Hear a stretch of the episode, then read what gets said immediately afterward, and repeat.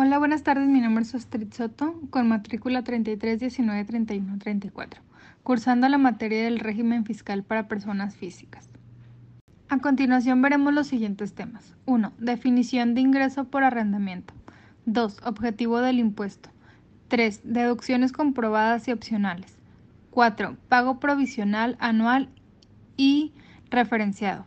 5. Declaración del SAT. El primer tema a tratar será definición de ingresos por arrendamiento. Los ingresos por arrendamiento se consideran ingresos al otorgar el uso o goce de un bien inmueble. Aquellos del arrendamiento o subarrendamiento y los ingresos que dirigen de los rendimientos de certificados de participación inmobiliaria no amortizables. Eso fue una pequeña definición para tener razón de dicho tema. Continuemos. Como siguiente tema será el objetivo del impuesto. El objetivo del impuesto puede ser entendido en dos sentidos diferentes. Uno de ellos es como un objetivo material del impuesto y el otro es como las causas o fines del impuesto. Esto es el por qué y el para qué del gravamen.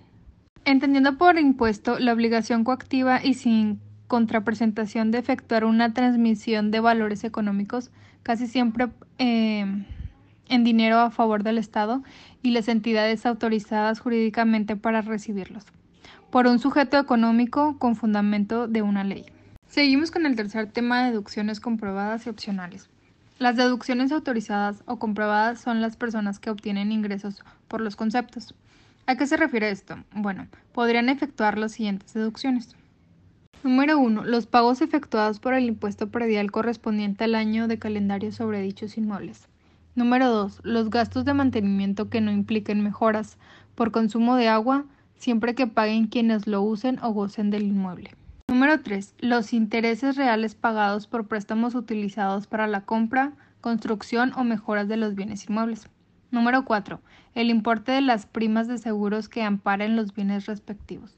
Entre otras deducciones, el siguiente tema a tratar son los pagos provisionales, anuales y referidos. Primero hablaremos del pago provisional. ¿Cuándo se presenta? Se presenta más tardar el día 17 del mes siguiente al que se declara, considerando el sexto dígito numérico de la clave del Registro Federal de Contribuyentes. Y su periodicidad es mensual, bimestral, trimestral y semestral. Y lo presentan las personas físicas. Bueno, ahora hablemos del pago anual. Se presenta durante los meses de abril y mayo del 2021 y es cada año como su nombre lo dice, y lo presentan las personas físicas. Por último, hablemos del pago referenciado. Las personas físicas con ingresos superiores a 250 mil pesos quedan obligadas a utilizar el servicio de declaraciones y pagos. El pago referenciado es una manera de declarar y pagar impuestos. En este servicio los contribuyentes primero envían la declaración al SAT a través de Internet y después se cumple esta obligación en una institución bancaria. La declaración anual es la única forma de reportar al Servicio de Administración Tributaria, que es el SAT, los ingresos y egresos que se generan durante el año, para así poder contribuir con el pago de impuestos.